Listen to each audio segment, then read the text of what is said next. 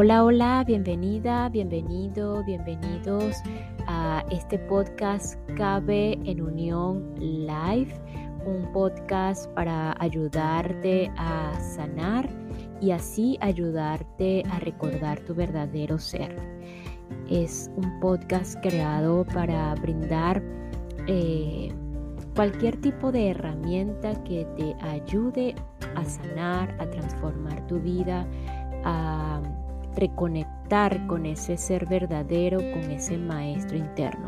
Por aquí quien te habla y te saluda, Carla Berríos, y hoy eh, vamos a continuar con el tema que hemos venido desarrollando desde varios episodios atrás de Gerardo Smelling, Aprender a Amar.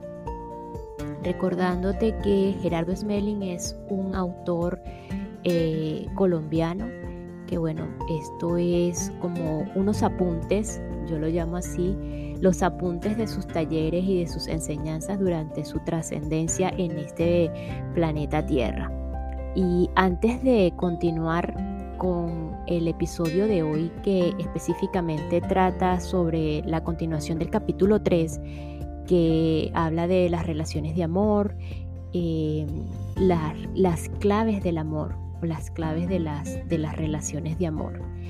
Quiero que allí donde te encuentres, sea lo que estés haciendo en este momento, eh, cierres los ojos y coloques la mano en el corazón y repitas conmigo, si quieres ya sea de forma mental o en forma de voz alta, como tú desees, como te, te, te sea más cómodo en este momento.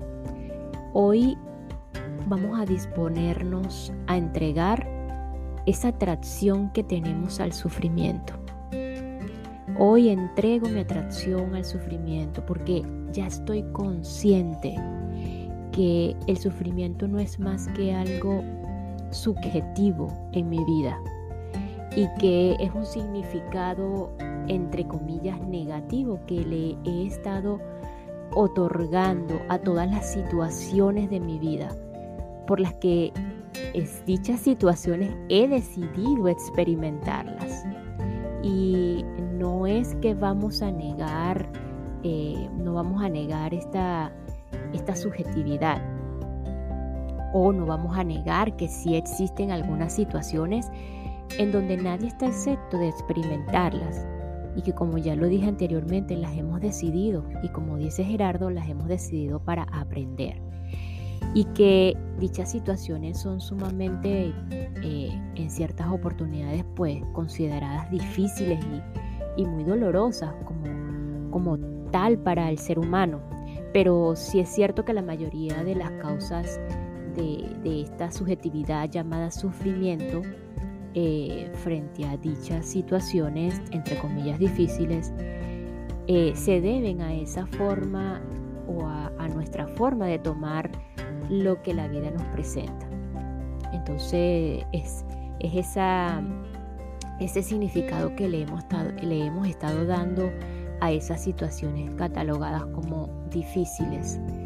Entonces hoy eh, decido entregar esta, esta situación, esta subjetividad, porque estoy decidido a sanar, estoy decidida a sanar y, e, e, ir hacia ese camino del amor y de la paz. Entonces, pues decido entregar mi atracción al sufrimiento. Y pues ya vamos a pasar en sí a lo que es el tema que corresponde al episodio del día de hoy.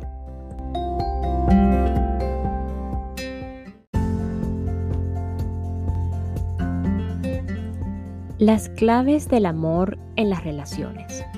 Las claves del amor en las relaciones se encuentran más allá de los conceptos, las creencias y las interpretaciones de la cultura, las tradiciones y las limitaciones aprendidas, y se pueden reconocer de la siguiente manera. En primer lugar, el amor siempre da como resultado la paz interna y la felicidad. En estas relaciones tanto o en todo lo que hacemos. Eh, cuando hay amor, siempre hay eh, paz interna y felicidad. Si este no es el resultado, la explicación es sencilla.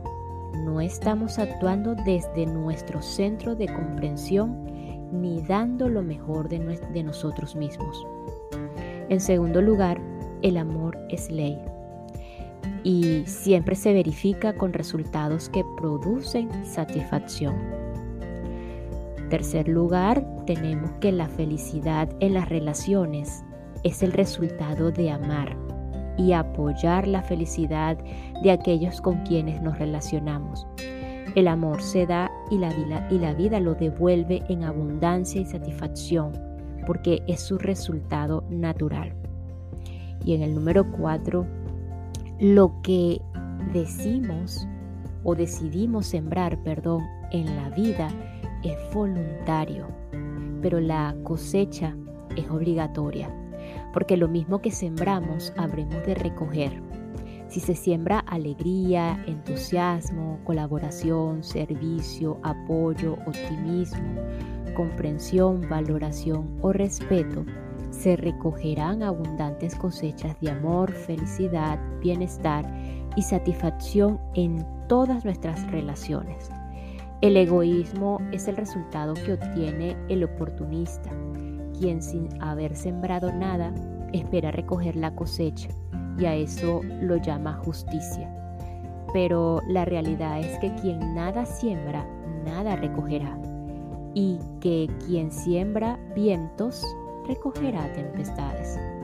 Observemos qué resultados obtenemos en los cuatro aspectos fundamentales de la vida. Salud, relaciones, recursos y adaptación al medio. Si aspiramos a otro resultado diferente, es porque necesitamos una semilla distinta. Y si empezamos a sembrarla ahora mismo, antes de terminar de recoger la cosecha anterior, comenzará a prosperar una nueva que posiblemente anule la anterior. En esto consiste la ley de causa y efecto. Todo lo que lanzamos hacia afuera a través de una acción regresa con la misma característica. El amor, en quinto lugar, el amor es una comprensión, en sexto lugar. El amor es una comprensión profunda que se expresa con una actitud de servicio, agradecimiento, valoración, aceptación y respeto hacia las personas, las cosas y la vida. Valorar y agradecer constantemente lo que la vida nos da termina por generar en nuestro interior la capacidad para disfrutar de todas las cosas y situaciones y para construir excelentes relaciones.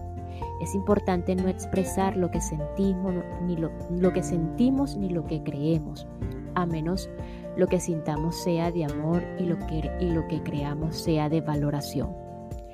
Luego tenemos el amor implica sentir en nuestro interior, sentir en nuestro interior que siempre podemos expresarnos con dulzura, delicadeza, tacto, prudencia y sencillez, confianza absoluta, entrega total, libertad completa y apoyo incondicional.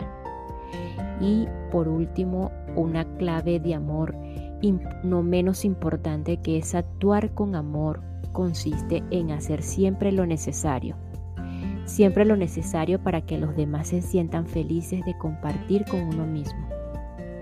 Entonces hemos visto cómo las relaciones de amor van unidas a la felicidad. Por eso vamos a ver ahora la felicidad en las relaciones. Y esta pequeña pausa es para enviar un saludo y agradecimiento a todos los que me escuchan y se encuentran en Departamento de Montevideo y Departamento de Salto en Uruguay.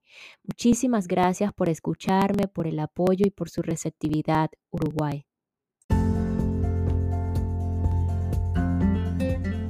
La felicidad en las relaciones. El secreto de la felicidad en las relaciones consiste en comprender y entrenarse en los siguientes aspectos fundamentales de la vida. Número uno, no apegarse a nada ni a nadie. Todo apego está sustentado en el medio, en el miedo a perder y en la inseguridad interna. Por lo cual se convierte en un factor limitante de la paz y la libertad y la libertad personal y también de la libertad de los demás y termina generando una dependencia psicológica agotadora de la energía vital. Cuando concedemos y tenemos libertad, cuando no dependemos de nadie ni, ni nadie depende de nosotros para el mantenimiento de nuestra paz interna, sucede algo absolutamente maravilloso.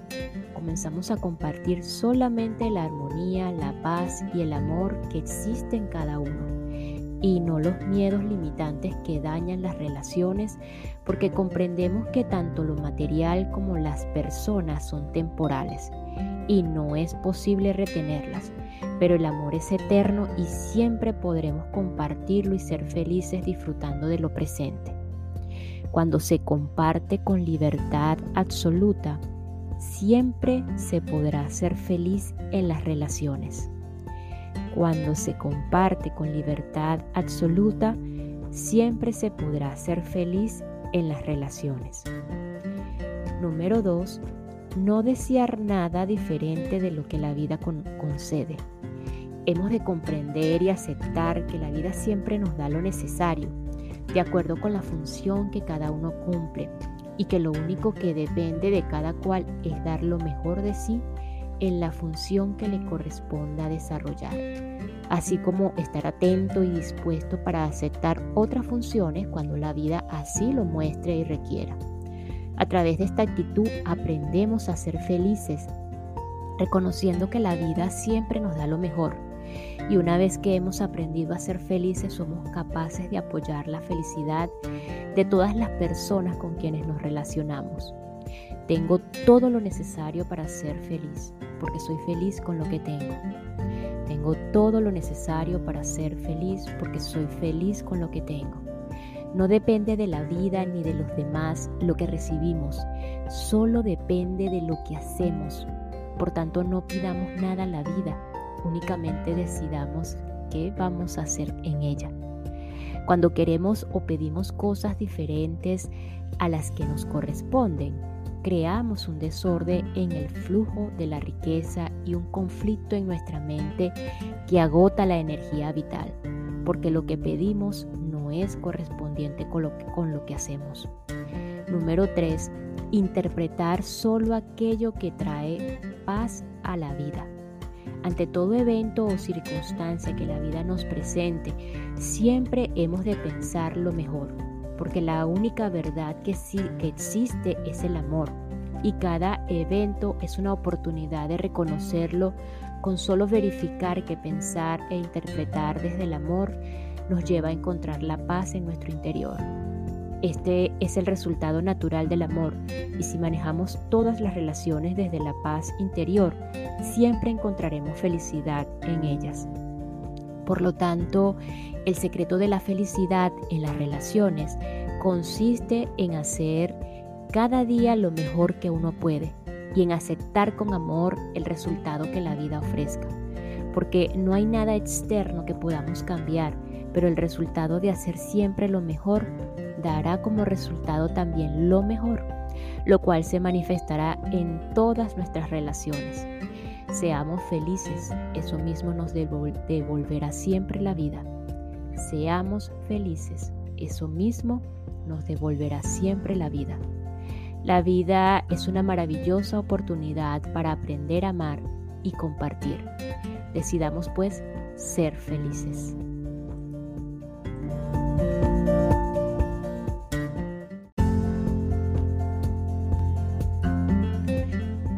Tipos de relación social. Tenemos las relaciones de destinos, la relación de amor o las relaciones de amor y las relaciones entre personalidades afines. Número uno, las relaciones de destino. En primer lugar, podemos hablar de las personas o personalidades incompatibles. Se las llama también relaciones de destino y se caracterizan por sus diferencias conceptuales y de comportamiento, que las mantienen en un desacuerdo permanente. Este se manifiesta por medio de la agresividad, la mala comunicación, la insatisfacción y el sufrimiento. todo ello persiste mientras que las personas no, no reconozcan y superen sus limitaciones. Cuando esto ocurre, se produce al fin el aprendizaje. Las relaciones de destino se caracterizan por el egoísmo y se reconocen porque no podemos escapar de ellas hasta que aprendamos lo que nos enseñan. A veces se producen un aplazamiento de la experiencia. Por ejemplo, es el caso de la persona que tiene un jefe insoportable pero posee suficientes, suficientes recursos para vivir un tiempo y puede renunciar al trabajo. En ese caso, los aplazamientos se producen porque la vida dice, en este momento no tienes la suficiente fuerza, energía o capacidad para afrontar la situación, por lo que te permitiremos un aplazamiento. Pero eso no significa que ya se consiguió trascender esa situación, al contrario, esta se repetirá más tarde, cuando tengamos la fortaleza suficiente como para enfrentarnos a ella. Las relaciones de destino generalmente comienzan porque existe un, fuerte punto de atracción que es considerado una atracción fatal, que puede ser físico, económico, social o de cualquier otro tipo de conveniencia personal. Sin embargo, y a pesar de ello, desde el comienzo se observan ciertas características del destino o dificultades, vamos a decirlo así, como temor, duda, desconfianza, incertidumbre, falta de objetivos comunes y desacuerdo. No obstante, se dan las condiciones para iniciar la relación y esta comienza. En este tipo de relación, las personas involucradas suelen aplicar el método de resistencia, que a su vez hace que se cumpla la ley del destino. A mayor resistencia, mayor fuerza. Este método adopta diferentes y bien conocidas formas que siempre conllevan sufrimiento e insatisfacción en las relaciones, como las críticas, el rechazo, la agresión, la indiferencia, el fastidio, la rebeldía, la discusión acalorada, la contradicción, la mala cara, el mutismo, la no valoración, el mal genio, la regañina, las amenazas y la violencia física, verbal y psicológica. Finalmente deriva en una relación de aguante con permanentes intentos de huida que nunca prosperan. Cuando ya no necesitamos relaciones de destinos, estamos listos para disfrutar de las relaciones de amor. Cuando ya no necesitamos relaciones de destino, estamos listos para disfrutar de las relaciones de amor. Número 2. Las relaciones de amor. A las relaciones entre personas o personalidades compatibles las denominamos relaciones de amor o relaciones conscientes. Se caracterizan por el reconocimiento de los valores esenciales de la vida eh, y de la relación así como de cada miembro de la pareja por parte de otro. Este tipo de relaciones se manifiestan mediante la aceptación de las diferencias conceptuales como oportunidades de aprendizaje mutuo, por la excelente comunicación entre los miembros de la pareja, por los acuerdos autoasumidos, el apoyo incondicional y la satisfacción constante en el seno de la relación.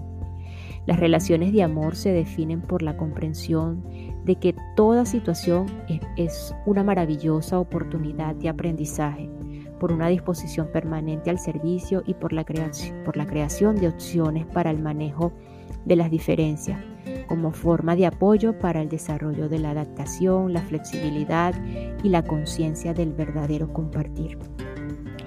Estas relaciones generalmente se originan en una mutua admiración, reconocimiento de valores, las primeras manifestaciones de esta admiración se observan cuando aparecen intereses comunes, ganas de saber más del otro, deseos de compartir, impresión de confianza, sentimiento de lealtad, sensación de paz, certeza de encontrar apoyo y en general un ambiente de integración con la otra persona. En este tipo de relación las personas aplican el método de aceptación, donde siempre se cumple la ley de amor es decir, la integración de los extremos en un solo propósito de amor y paz.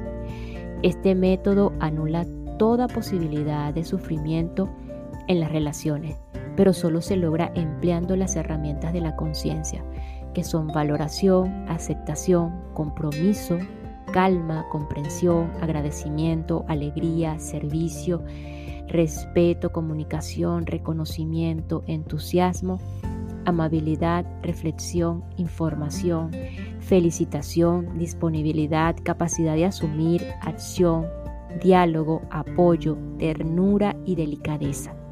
Las relaciones conscientes derivan en un proceso de crecimiento constante en amor y producen una alta satisfacción a las personas integradas, lo cual genera una gran estabilidad y permanencia de las relaciones.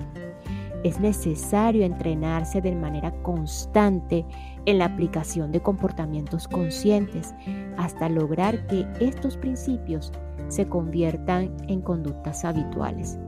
Entonces podremos experimentar una verdadera renovación de la vida y disfrutar del maravilloso complemento que suponen las relaciones. Cuando se disfruta plenamente de las relaciones, se sabe que se ha desarrollado una verdadera comprensión de amor. Cuando se disfruta plenamente de las relaciones, se sabe que se han desarrollado o se ha desarrollado una verdadera comprensión de amor. ¿Cómo podemos transformar una relación de destino en una relación de amor? Manejando el destino con las siete herramientas de amor. Si se usan adecuadamente, es posible trascender el destino y las relaciones de este tipo, que no se volverán a dar. La vida es como una universidad donde permanentemente estamos aprendiendo a amar y a ser felices por nosotros mismos. Y la forma de aprender es a través de los errores, las crisis y las dificultades. Por eso estas poseen un valor intrínseco y el aprendizaje que adquirimos gracias a ellas nos fortalece y nos permite desarrollar habilidades y virtudes. Si bien la idea última es no permanecer toda la vida en el entrenamiento, sino graduarnos, por supuesto. Cuando conseguimos valorar a las personas, las relaciones y el servicio, entonces encontramos el amor y la felicidad. Si nuestras relaciones mejoran cada día es porque estamos sumando amor. La estabilidad de una relación no puede estar sustentada en los sentimientos porque estos son variables. La estabilidad de una relación no puede estar sustentada en los sentimientos porque estos son variables. Cuando los sentimientos son activados voluntariamente desde el centro de amor, surge mágicamente la verdadera felicidad sobre la cual se pueden construir las relaciones de amor. En ellas se logra una total integración y un verdadero compartir lleno de alegría, satisfacción y gozo. Y esto es así porque la luz del amor no permite que se manifieste la oscuridad de la ignorancia en los sentimientos.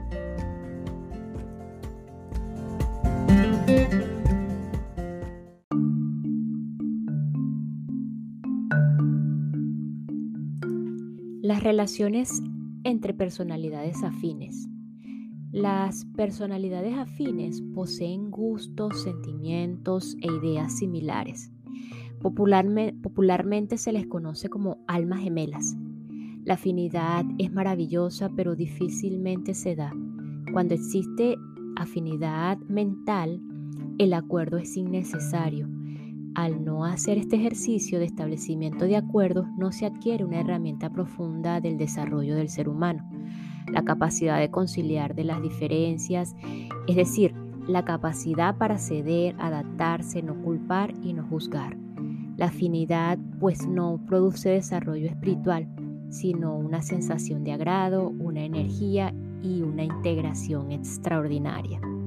Cuanto mayor sea nuestro desarrollo espiritual, más afines nos haremos, pero mientras eso sucede necesitamos evaluar las diferencias y aprender a conciliar nuestros desacuerdos.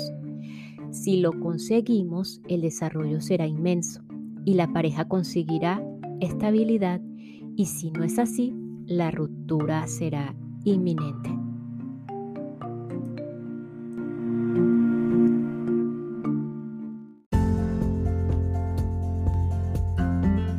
Y culminamos este episodio con esta maravillosa frase. La vida es una maravillosa oportunidad para aprender a amar y compartir. Decidamos pues ser felices, porque cuando somos felices, eso mismo nos devolverá siempre la vida. Nos escuchamos en el próximo episodio para continuar con las relaciones de amor. Gracias, gracias, gracias.